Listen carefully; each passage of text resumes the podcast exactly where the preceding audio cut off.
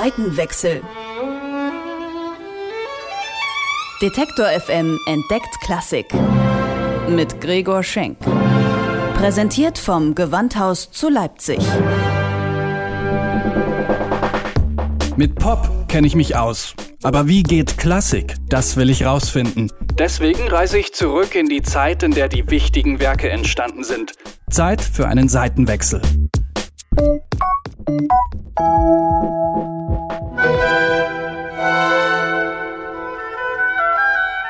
Europa im 18. Jahrhundert. Die Aufklärung macht ihre Runde. Kirche und Krone geraten in die Kritik. Rationales Denken und Fortschritt rücken in den Fokus.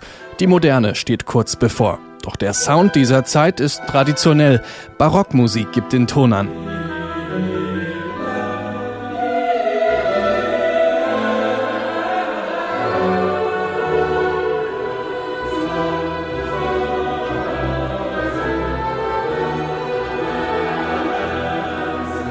Die Elenden sollen essen. Mit dieser Kirchenkantate tritt Johann Sebastian Bach im Mai 1723 seinen Dienst als Thomaskantor in Leipzig an. Sein Plan? Für alle Anlässe des Kirchenjahres neue Kantaten komponieren. In den ersten beiden Jahren schreibt er im Schnitt ungefähr ein Werk pro Woche komponiert Kantaten und Motetten.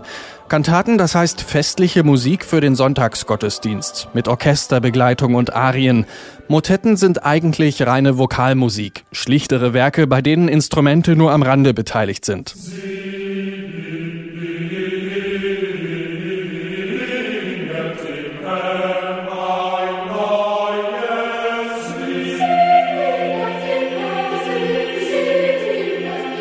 Motetten sind für den eher zurückgenommenen, kleineren Gottesdienst, für Andachten und vor allem für Begräbnisse, sagt Gewandhausdramaturgin Ann-Kathrin Zimmermann. Bachs Motetten sind fast alle an den Anlass einer Trauerfeier gebunden. Das hört man ihnen kaum an, denn die sprühen vor Freude, singen dem Herrn ein neues Lied. Also es sind ganz wunderbare, freudige Gesänge eigentlich, aber sie verbinden sich mit der liturgischen Feier zum Begräbnis, weil da eben Instrumentalmusik normalerweise nicht vorkommen soll. Da beschränkt man sich auf Vokales, möchte alles ein bisschen zurücknehmen, ein bisschen leisere Töne, ein bisschen mehr Demut in der Musik auch haben. Die Motetten und Kantaten sind zweckgebunden, komponiert für bestimmte Anlässe und sind deswegen zumindest zu Bachs Lebzeiten erstmal nicht von Dauer.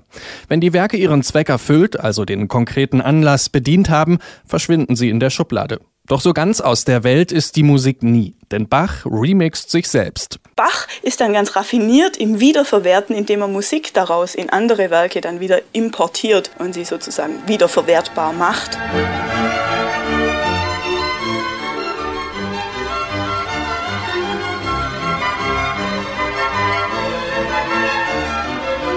Bach komponiert nicht nur für die Kirche. Auch weltliche Musik interessiert ihn. Mit einem studentischen Ensemble spielt er in Kaffeehäusern und Gärten. Damit lässt sich nebenbei ganz gut Geld verdienen. Insgesamt kommt er so auf ungefähr 700 Reichstaler im Jahr. Keine Luxussumme, doch es reicht, um mit seiner großen Familie ein gutbürgerliches Leben zu führen.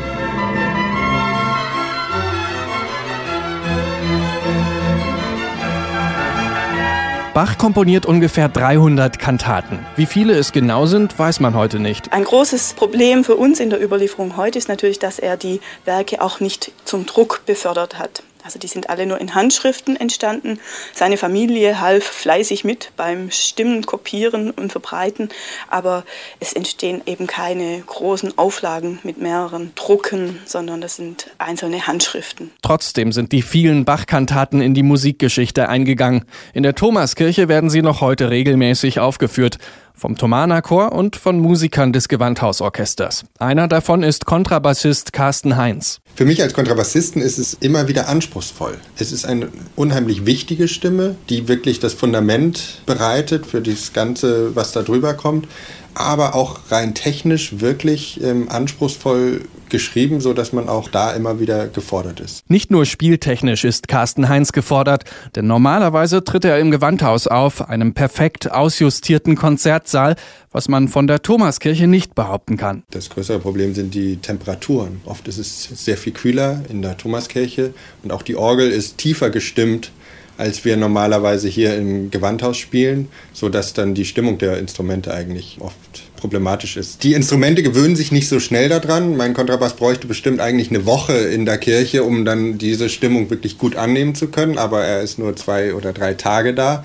Das bedeutet, dass ich umso mehr am Stimmen bin und am Justieren, damit ich wirklich zur Kantate dann eine gute Stimmung habe.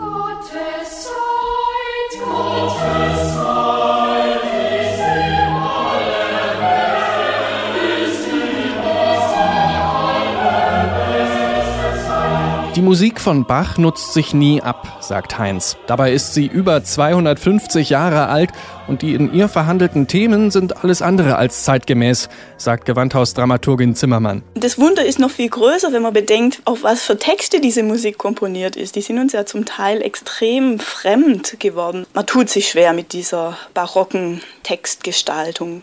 Die Musik überdauert die Zeiten. Musik ist sehr viel beständiger im Grunde als Text und sie rettet dann die Texte in unsere Zeit. Ein ganz merkwürdiges Phänomen. Ein Phänomen, das heute musikbegeisterte Menschen aus aller Welt in die Thomaskirche Kirche nach Leipzig zieht, wo sie Zeuge der Bach-Tradition werden. Eine Tradition, der sich vor allem die Gewandhausmusiker bewusst sind.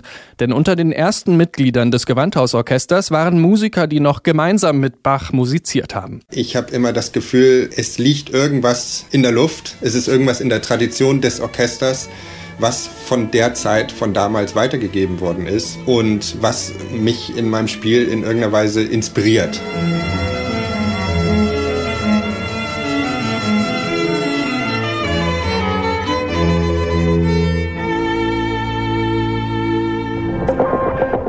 Seitenwechsel.